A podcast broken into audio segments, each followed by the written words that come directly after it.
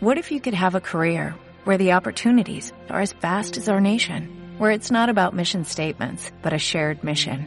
At U.S. Customs and Border Protection, we go beyond to protect more than borders, from ship to shore, air to ground, cities to local communities. CBP agents and officers are keeping people safe. Join U.S. Customs and Border Protection and go beyond for something far greater than yourself. Learn more at cbp.gov/careers. ¿Quieres continuar escuchando más de nuestras ideas? Ingresa a Spotify o Apple Podcast y búscanos como Media Lab.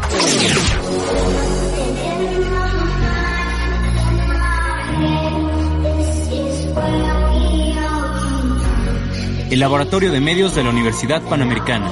Escuchas Media Lab, experimentando sensaciones auditivas.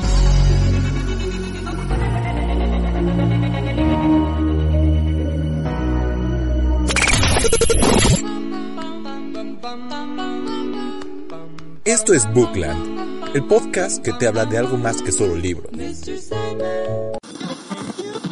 Por Ilana Guillén, para Media Lab. En la sierra morena, cielito lindo viene bajando. Rodrigo, ¿por qué en cada programa tienes que estar cantando? Porque Speedy González la cantaba. Y si Speedy González, nuestro gallo, nuestro titán, nuestro campeón lo hacía, ¿yo por qué no lo voy a hacer? Porque no estás afinado. Yo no sé tú, Alexa, pero para alguien que no le gustan los musicales, tiene materia. La verdad que sí. Es bastante raro, pero sí. Es una joyita ahí que encontramos. Exacto. Yo soy Ilana Guillén. Yo soy Rodrigo Hernández, no Speedy González. Y yo soy Alex Arevalo. Y esto es Bookland. Perfecto. En este programa vamos a hablar con Mayra González, editora de Alfaguara México. Acá estoy, ¿cómo están? Muy bien.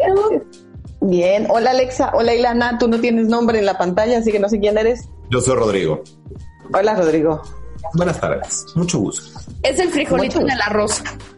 Eso veo, cara. Y el 9 de marzo, no está bien. Sí, sí está un poco complicada la situación ahorita con él aquí. Su cara. No, tranquilos, ¿cómo están? Muy bien, muchas gracias por acompañarnos en el programa. Yo feliz, feliz. Si me dicen que tengo que hablar de libros, yo feliz. Cuéntenme qué, qué se hace o qué, cómo, qué necesitan de mí. Pues aquí tenemos distintas posturas. Yo usualmente hablo de mis libros favoritos y no me callo. Él habla de las experiencias negativas que ha tenido con los libros y no se calla. Y Alex es el intermedio porque aparte de todo nos trae como las historias que se han llevado como adaptaciones. Y, Ok. y lo tiene ese intermedio entre nosotros dos. Exacto. Perfecto. ¿Y yo de qué equipo juego? Del que tú quieras. Ok. Me decías que es hablar sobre literatura mexicana o lo más representativo eh, de todas las épocas, ¿no? O lo que más te ha gustado a ti también. Ok, perfecto. Perfecto, pues ustedes cuando quieran nos arrancamos como digan. Pues empecemos. Si quieres, empieza tú con tu primer libro. A ver, con mi primer libro, vámonos un poquito por épocas porque si no me iba a costar mucho trabajo organizarme. Yo de lo primero que quiero platicar es de dos autores que me, que me han marcado mucho, que me gustan mucho y además cuya lectura he ido cambiando conforme he envejecido. Eh, por un lado es Carlos Fuentes.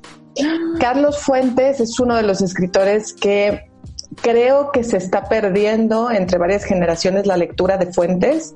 Creo que por ahí puede existir un tema que tenga que ver con sus posturas políticas, que de pronto haya quienes se alejan por esa razón de un autor como Fuentes y que se están perdiendo de un montón, se están perdiendo de mucho en varios sentidos. Fuentes fue un innovador en su época.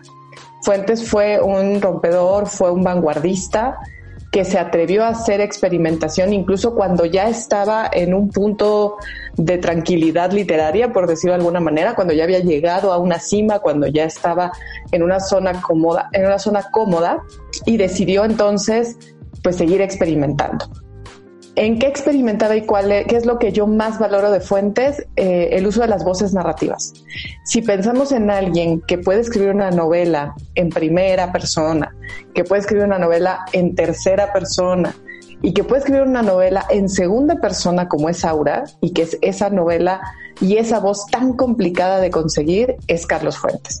Si pensamos en una novela como La muerte de Artemio Cruz, Sí, puede ser anacrónica para muchos porque quizá no tengan ganas de leer una novela que tenga que ver con la época postrevolucionaria y que haga guiños a la revolución, pero es una es un magistral uso de las voces narrativas, la manera en la que combina todas las voces y que lo logra además. Es, era, era un maestro para eso y lo sigue siendo. La manera de ver más allá de lo que pasaba en su momento, La silla del águila es una de las novelas más actuales cuando era una novela futurista y en realidad ahora uno la lee y dice, claro, Estados Unidos nos puede hacer eso. Claro, ¿qué pasaría si todos los políticos tuvieran que dejar por escrito cuáles son sus hazañas entrecomilladas y cuál es su conspiración? Pues ahí hay muchas cosas que nos pueden sonar. Pero hay otra cosa importante con Fuentes que puede que a mucha gente no le suene y sí, y es el sentido del humor. Fuentes tenía, tiene en su literatura un sentido del humor ha sido un sentido del humor irónico y ese sentido del humor está en casi todas sus novelas y es muy, muy representativo de algo que no necesariamente tenemos tanta facilidad de leer. Es muy difícil, de hecho hay muchos escritores que son maravillosos en, escenario y que uno los escucha y son simpáticos, chistosos y que cuando lo han intentado en papel no lo logran. Es muy difícil conseguir realmente que en la pluma haya sentido del humor. Entonces, por un lado está Carlos Fuentes con todo eso, les recomiendo muchísimo de verdad leerlo, acercarse con una obra, porque Fuentes tiene su vampiro, acercarse con un vampiro que además en su momento cuando salió Guillermo del Toro lo halagó mucho. Guillermo del Toro halagó esa novela, dijo que le gustaba mucho el vampiro que estaba representando Carlos Fuentes en Blas. Y si no han leído nada de Fuentes, claro, está Aura, que es el clásico, pero si no, yo les recomiendo entrar con Blas. Es una novela negra, es una novela de vampiros y es una novela muy perturbadora que les va a encantar. Justamente, o sea, creo, que de los primeros libros de literatura mexicana que yo leí fue justamente Aura. Y yo me enamoré de esta situación y cuando te das cuenta de que pues la viejita y la joven es la misma, dices, ¿qué? Pero, ¿cómo? Y ya después yo leí Artemio Cruz. Y justamente estos guiños con la revolución y, toda la situación que te ponen de los fusilamientos y las injusticias y todo, sí, sí está, sí está muy cañón. No sabía que tenía su vampiro. Es la única que sí no sabía que tenía su vampiro. Está Vlad, se los recomiendo muchísimo. Es una novela totalmente de arqueta. Fuentes también fue Darqueto y es una novela totalmente gótica de Arqueta que les recomiendo un montón. Y, y, por la época, yo, una de mis grandes, grandes escritoras que tengo ahí en, siempre en el buró es Elena Garro. Elena Garro es una escritora que, claro, todo el tema controversial eh, de su relación con Octavio Paz, del tema del 68, de si era una espía o no, era una espía, todo eso siento que sea también dejado de lado su cualidad, sus cualidades literarias y su peso literario. Es una de las autoras más importantes, también innovadora. Se dice que Los Recuerdos del Porvenir en realidad es la primera novela del realismo mágico, que de ahí fue que Gabriel García Márquez se inspiró en todos los elementos de realismo mágico para sus obras, pero fue ella realmente la precursora.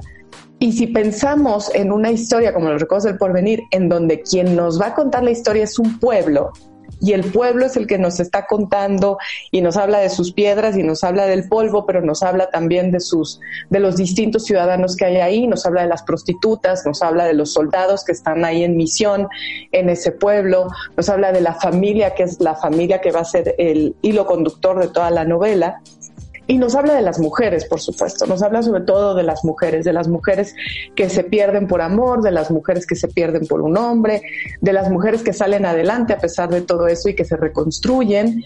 Y, es una novela que tiene toda la actualidad.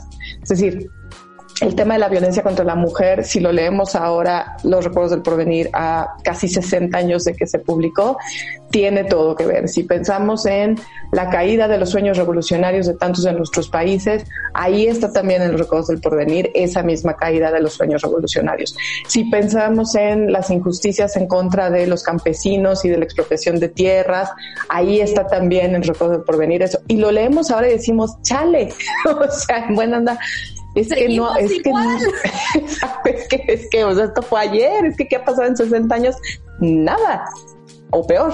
Entonces, tiene una vigencia y una voz tan potente que vale mucho la pena leer a Elena Garro y yo especialmente. Hay un tomo de cuentos completos que les recomiendo mucho porque, bueno, ahí está como para irse dando una paladeada cada día, pero Los Recuerdos del Porvenir es por mucho una de las obras maestras de la literatura en nuestro idioma. Sí, yo a mí recuerdo que a cada rato me recomiendan La culpa es de los las caltecas. A cada rato me lo recomiendan. No lo he leído, pero ahí está en la listita eterna de libros que debo de leer y que solo se hace más grande y más grande y más grande. Oh, sí. Conozco la... Mande, mande, Rodrigo. Ah, que yo me quedé pensando cómo en la secundaria y preparatoria, cómo era tan fácil que los maestros nos perdieron el gusto a los libros y me acuerdo como la generación con Aura perdimos muchos el encanto al libro, pero si nos hubieran presentado a Blas, yo creo que hubiéramos tomado diferente el, camino de lectura con, con Carlitos. Sí, el problema es ese también con los grandes autores que tienen una gran producción, se queda de pronto la idea de una novela. ¿No? Y entonces esa es la novela que todo el tiempo está circulando y de la que todo el mundo está hablando. Y claro, son novelones o son de pronto catedrales, pero hay muchos otros en donde, como bien dices, si a determinada generación se lo, se lo pones enfrente, se va a enamorar. Si a determinado grupo de lectores haces contacto con ellos, les va a fascinar. Pero es, ir explorando y también es ir descartando. No me gustó este libro, vámonos, el que sigue. Pero no por eso descartar al autor muchas veces.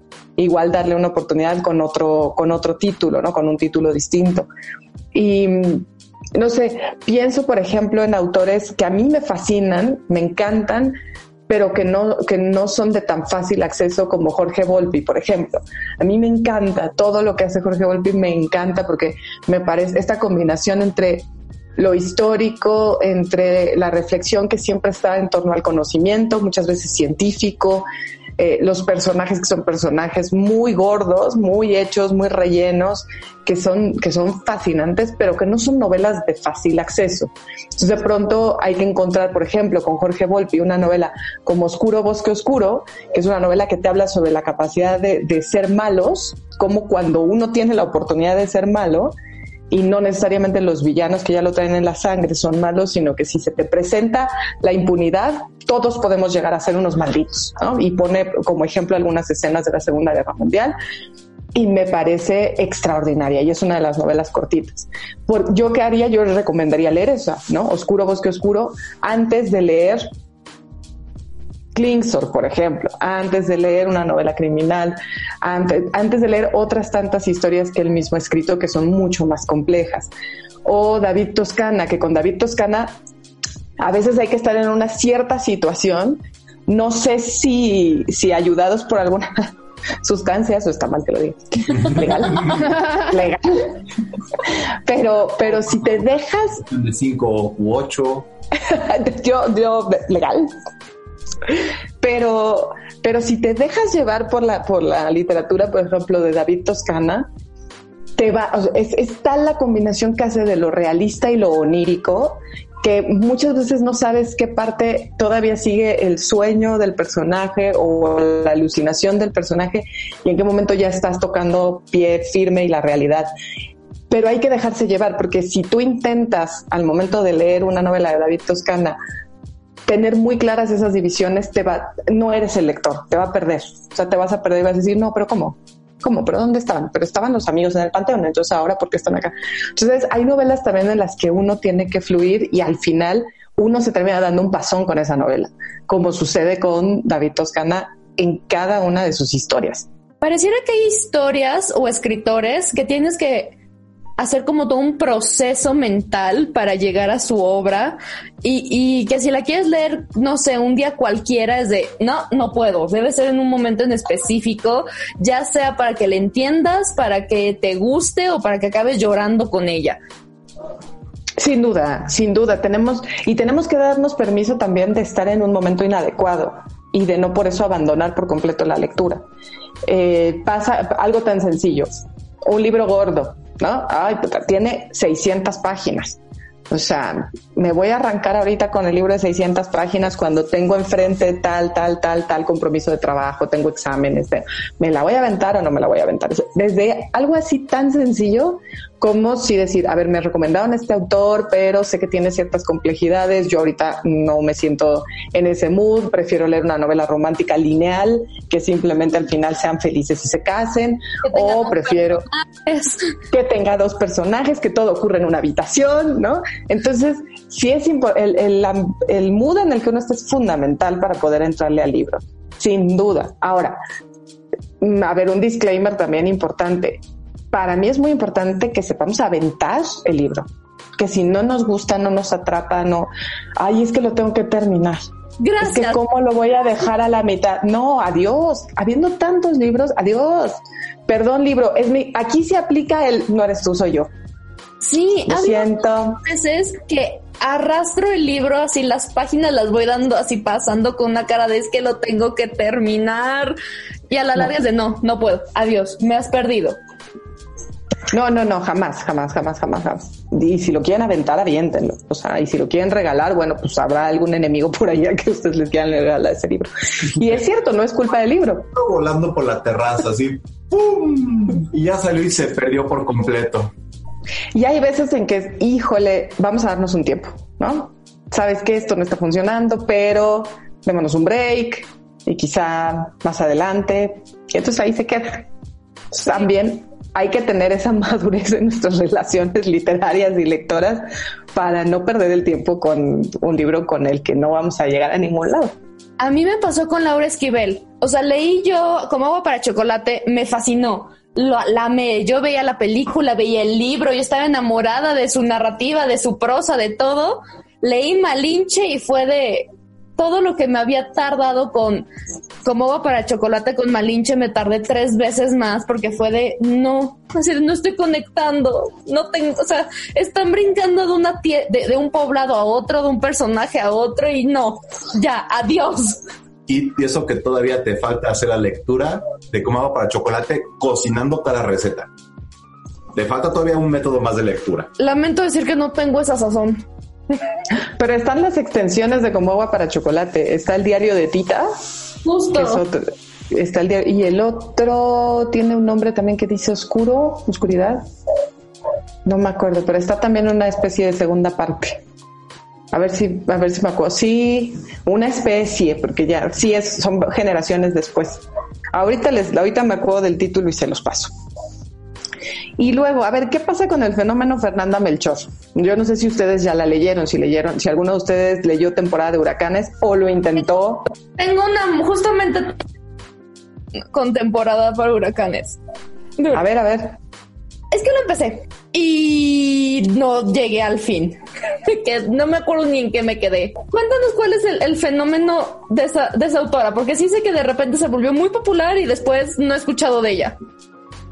Sí, temporada de huracanes. Bueno, ahora está volviendo con la, con, la nueva novela y la está partiendo. O sea, la nueva novela salió primero en, en España, se llama Paradise y la nueva novela está partiendo la salió en España por cosas rarísimas como autora mexicana pero pues por las salidas en España como son en, los meses y México en fin. Y allá a la semana ya estaban reimprimiendo. En el caso de México también salió y a la semana ya también se estaba reimprimiendo. Y ahorita es la novela más vendida en lo que va desde su salida que fue hace yo creo como un mes más o menos, quizá tres, cinco semanas por ahí, un mes.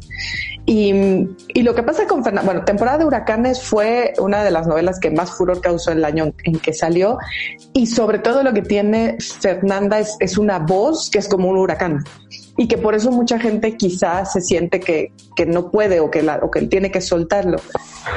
Está toda la parte que tiene que ver con el reflejo de la sociedad en la que estamos, con el reflejo de, los, de las clases más marginales, con el reflejo de la violencia y de una violencia además en donde ella no se contiene. O sea, donde si va a narrar un acto violento, se va a ir de frente y se va a ir con todo. Y si va, por ejemplo, en Paradise, si va a describir a un personaje grotesco, desagradable, que, simplemente la misma descripción, a mí me pasa con Fernanda que, que, sus descripciones me ocasionan hasta temas, temas corporales, o sea, siento realmente de pronto como el asco en la garganta, el asco en el estómago, cuando me empieza a describir al gordo, a uno de los personajes en Paradise, por ejemplo, que es un tipo espantoso, que es un tipo que está todo el tiempo, bueno, que tiene granos en la cara, que todo el tiempo está comiendo frituras y entonces tiene los dedos, los tiene llenos de la grasa de las frituras y del naranja de los chetos, aunque no dice chetos tal, tal cual, pero son unos chetos torciditos y entonces tiene las manos todas llenas y está morboseando a la vecina. Eh, que es una de las señoras del fraccionamiento, pero realmente lo narra de una manera, y les veo sus caritas de guacala, lo narra de una manera que, claro, puede ser para muchos eh, lectores pues, como un factor de disuasorio, pero, pero es habla de su gran potencia al momento de dibujar tanto escenarios como personajes. Y tiene una voz, estas largas parrafadas, donde además dices, tengo que ir al baño donde hay un punto, y no hay un punto, ¿no? Y, son largas parrafadas en donde va y va y te dice y sigue, y un personaje comenta y el otro opina y está describiendo. Ese, ese huracán es lo que realmente para mí, eh, bueno, es parte, además es una cuenta muy bien la historia, además arma muy bien a los personajes, además es interesante el conflicto que pone y la transformación de los personajes y el crecimiento de estos, pero creo que esta, esta voz que se va y que parece de pronto que te va a asfixiar mientras estás leyendo es la gran, es el gran toque que tiene su literatura y su narrativa. Hay que darle una oportunidad, pero si no, si no sintonizaron, esperen y denle una oportunidad. Quizá pasar directo a Paradise, que es la nueva novela, y dejar temporada un momento y ver si con Paradise hay una mayor conexión. Mara, no sé si te ha pasado que de repente tienes un contenido que lo quieres tener solamente para pelearte con él. Yo soy las personas que les encantan las series de televisión y les encanta estarse peleando con la pantalla y gritarles. Y ahorita por como describiste el libro, en mi mente fue tan atractivo porque fue como, creo que ya llegó a mí la experiencia interactiva de un libro para poder peleando y por decir, me antojaste unos chetos, ya me enojé con tal personaje, entonces quiero seguir leyendo, pero ya no quiero... A mí me encantan los libros con los que me estoy peleando todo el tiempo. A mí me fascinan. Yo como editor hace poquito le dije a uno, a, a, un escritor, le dije, oye, es que el problema que tienen tus personajes es que no me producen ni empatía ni antipatía. Entonces, claro, no es que siempre te tengan que gustar los personajes y enamorarte, los, y todos son el señor Darcy y todas nos vamos a casar con el señor Darcy. No, o sea, un personaje desagradable, completamente opuesto a lo que nosotros querríamos ser o encontrarnos en la banqueta y seguramente nos cambiaríamos de acera. Eso es, eso es delicioso leerlo también. Y pasa mucho con la novela negra, pasa mucho con la novela en donde un personaje es capaz de una violencia espantosa, en donde un personaje es capaz de pensamientos horrendos, y uno está ahí leyéndolos y no, no, no estamos malitos de nuestros nervios, o no por eso, pero es, es increíble estar peleando con, tanto con los personajes como con la historia, así de, no, no va a pasar esto, no, no, no, no. Yo hablaba con una escritora canadiense que su novela se llama El Instinto, eh, y yo le decía, es que escribiste un Oh No Book, ¿no? Entonces yo empezaba y yo, oh no. Oh no. Y dice, oh no. Oh no. Oh no, no, no, no. y, me, encantó y me costó mucho porque es un libro que, que, que tiene que ver con, con, maternidad y con hijos y con una hija que parece hija de Satanás, capaz de muchas cosas. Y yo como mamá decía, no quiero seguir leyendo esto, no quiero seguir viendo de qué es capaz este escuincla y, seguía leyendo, porque también hay una cosa que te cautiva y, que te obliga a seguir leyendo. Y esa es la gran magia de lo que consiguen los, buenos narradores y buenos contadores de historias.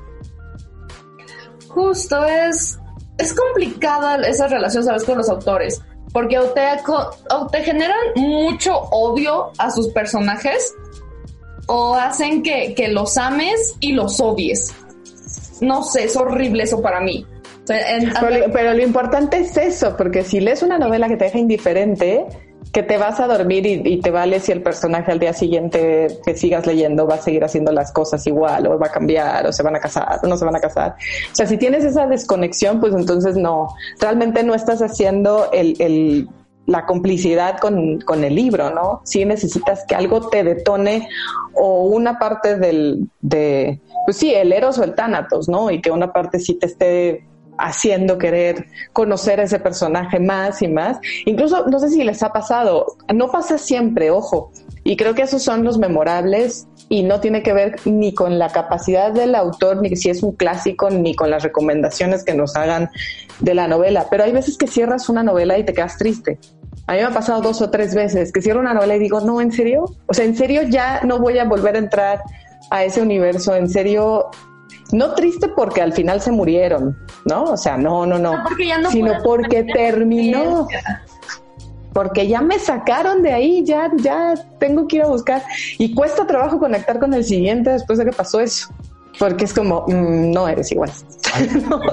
Carlos Ruiz Zafón, Carlos Ruiz Zafón, La sombra del viento, lo leí y lo releí y lo leí y lo releí. Yo decía, es que Daniel Sempere es mi carnalito, es, es y ahorita Lana me ha prestado el resto de la trilogía y no le he podido agarrar el mismo ritmo. Y el, juego de la sombra lo pongo a leer y no me puedo dejar de leerlo hasta que lo termine.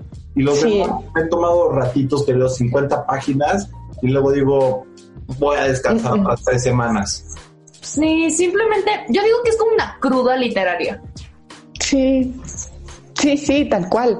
Y, o como una ruptura amorosa, tal cual. O sea, también, porque igual se te pone enfrente, pues alguien que también tiene, pues guapo, que también tiene lo que quieres, y dices, mm, espérame, o sea, todavía no estoy.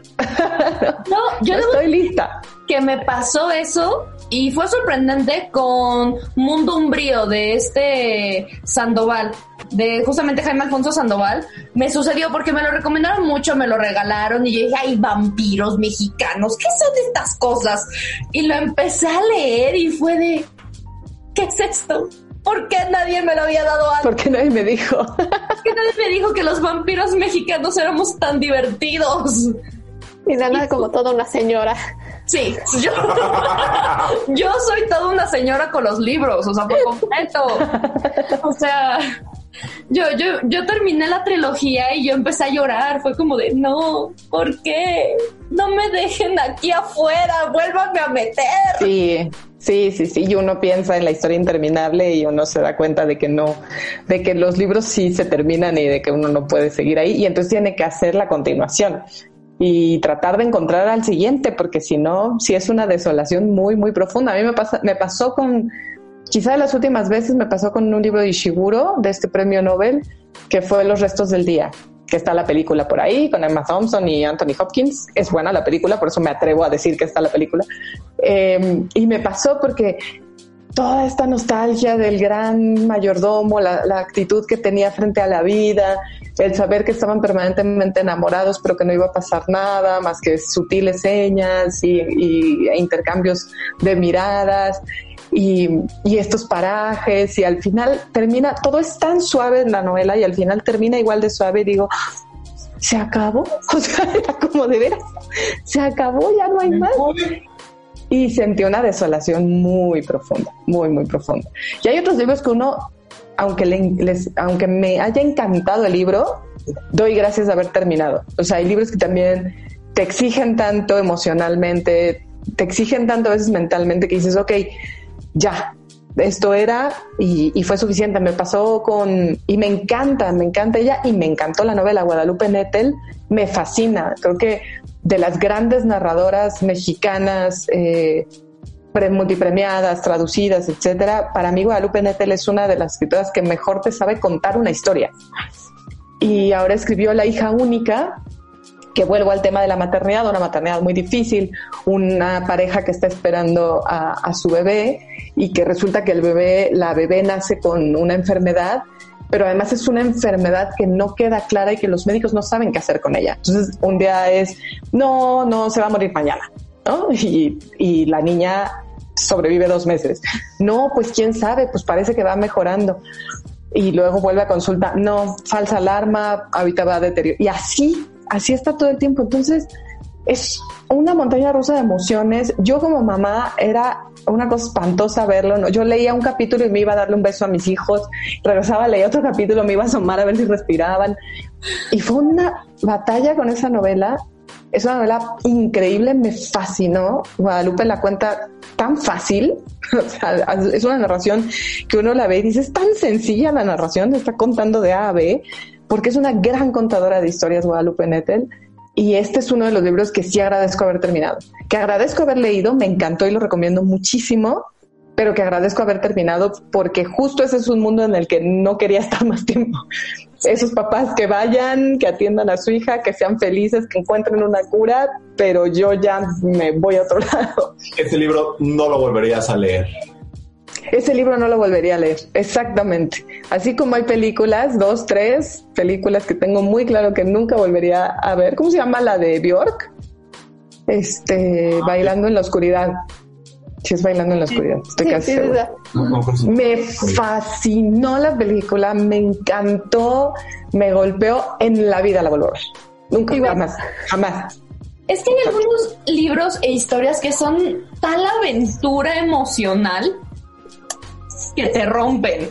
Te drenan, sí, sí, por supuesto, te drenan completamente. Yo, yo debo de aceptar algo, lo cual me van a ver raro porque yo nunca digo esto, pero yo el laberinto de la soledad no, no, lo, lo estuve arrastrando. Yo la arrastraba por todos lados. Era de yo ya. Papás lo arrastran con mucha frecuencia.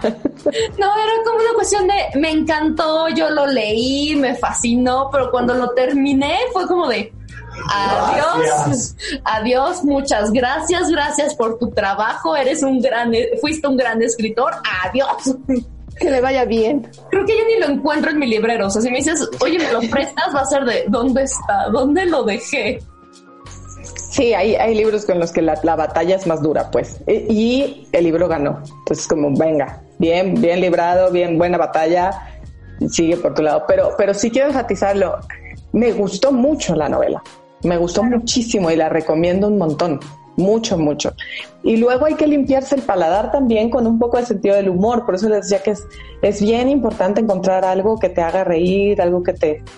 Eh, la, la, otra escritora que adoro en todos los sentidos, es una loca, es Carmen Boullosa, por ejemplo. O sea, Car Carmen está loca. Car Carmen piensa en una historia y no se detiene a decir, no, o sea, esto, esto, esto, ¿quién? No, dice, quiero escribir y, y ¡fum! y se avienta y hace unas decenas de unas cosas.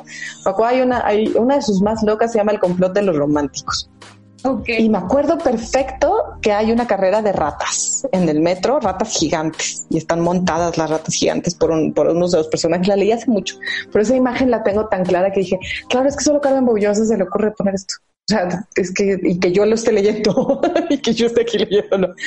Y su última locura que me encantó es el libro de Eva, así se llama, el libro de Eva. Ok. Y es todas las mentiras del paraíso y todas las mentiras de la manzana y todas las mentiras de la serpiente y todos los cuentos que se contaba Adán. Y es, es, es a ver, es una, es una novela que tiene sus matices y que tiene sus contrapesos. Es una novela muy dura porque hay una violencia en contra de la mujer, porque hay un momento en que una de las hijas de Eva, porque son, o sea, está Eva y está Caín Abel y están sus hijas, en donde una de sus hijas eh, sufre, es casi violada por uno de los hijos, eh, hay una violencia permanente, hay un acoso permanente y hay momentos muy duros, hay momentos también, la novela habla también de ecología y de cómo estamos acabando con el mundo, entonces hay momentos también muy duros, pero hay momentos muy chistosos, hay momentos muy divertidos que solamente Carmen puede, puede pensar. Y no les quiero, no, no spoilers, pero nada más decirles que la manera en la que describe cómo se formó el clítoris en la mujer y en Eva es maravillosa y deliciosa e increíble.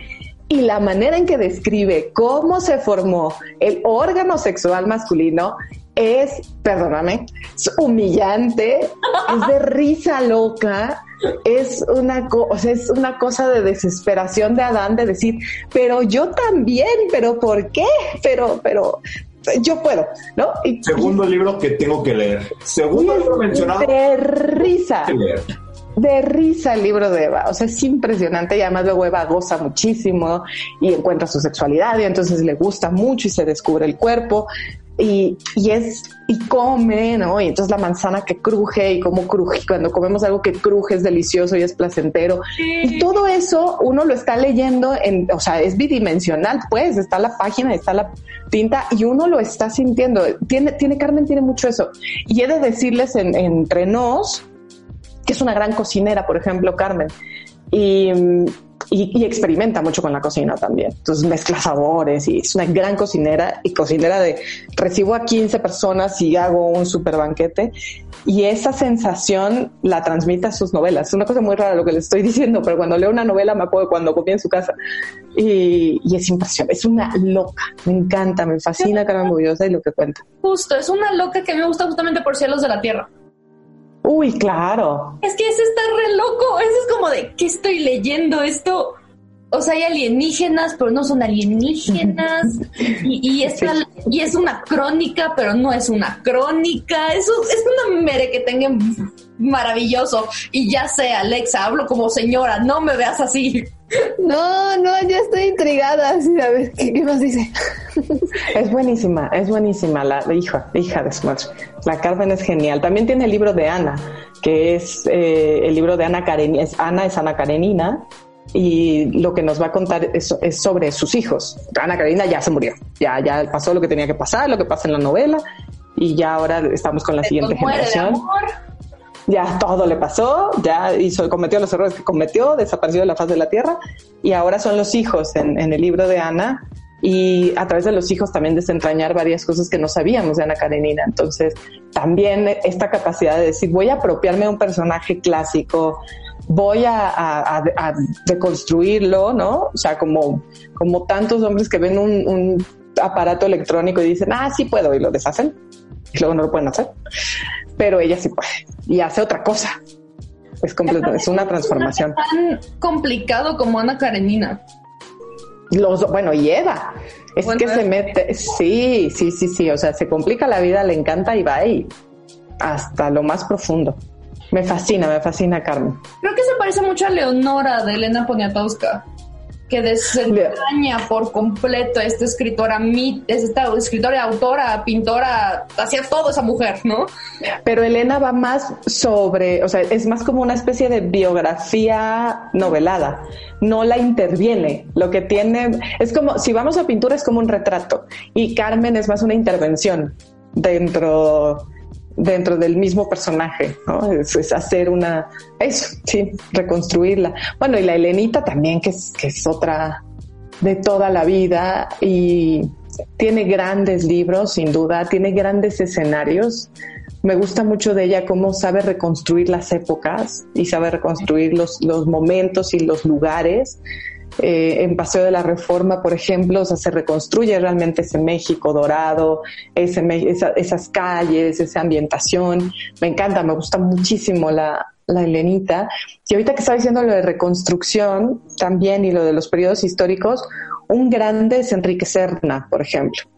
Enrique Serna es uno de los personajes, es uno de los escritores también que sabe reconstruir, o sea, es como si le dieras un set en blanco y le dijeras, aquí vamos a grabar eh, una película de los años 60. El vendedor Perfecto, déjenme solo. El vendedor de silencio. Carlos de Negri lo amé, lo odié, lo- me dio un asco y al mismo tiempo dije, es imposible no caer rendida ante él babeando. Ver- No, y uno ve la foto además y dice, pues sí, es como galán de cine de la época, o sea, digo, este Para que entiendan, Carlos de Negri era- fue el papá de Sabludowski, o sea, fue el que le enseñó todo a Sabludowski. fue el papá de Zabludovsky. Scherer decía que era el peor y el mejor de los periodistas, porque era un gran periodista, sabía del oficio todo, pero lo usaba, aquí sí literalmente lo usaba para el mal. o sea, usaba todo para el mal. Pero lo que hace, o sea, realmente uno ve, uno lee la novela del vendedor de silencio y uno está en esa época. La reconstrucción de los autos, de las calles, de lo que estaba pasando históricamente, de eh, uno, uno lee el periódico que era de la época, uno ve las, la, televisión de la época, uno escucha la radio de la época y es como estar ahí, es un gran, él reconstruye el contexto histórico impresionante y además toma un personaje sobre el cual sería muy fácil, ahorita lo que dice Ilana es cierto, de lo odias porque, porque no puedes odiarlo, pero de repente sientes una atracción por él y dices, pero ¿cómo? O sea, estoy sintiéndome atraída por un misógino, asesino, corrupto, todo, todo, todo, estoy malita de mis nervios, pero, pero es porque Enrique agarra al personaje, sería muy fácil destrozarlo y que todo el juicio cayera sobre él. Y voy a escribir una novela de denuncia en donde yo todo el tiempo como escritor voy a estar desentrañando las maldades de este personaje hasta lo más profundo. Y lo que hace es agarrarlo, entenderlo en su complejidad de ser humano, sí decir todas las cosas malas o mostrar todas las cosas malas que, que hizo, pero también el sentido de humanidad y de vulnerabilidad del personaje que nos hace tener estos matices emocionales en donde no solamente lo odias a cada página, ¿no?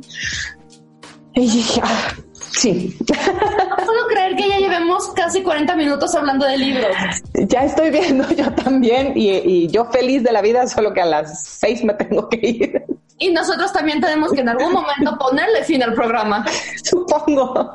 Pero como siempre le decimos a nuestros invitados, esto se necesita repetir para un próximo capítulo.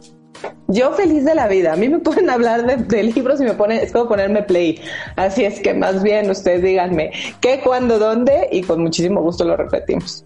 Perfecto. ¿Qué, cuándo, dónde y de qué tema hablaremos ahora? Sí, porque ahorita estamos mucho a la literatura mexicana, pero yo creo que hablar de otros temas estaría muy bueno.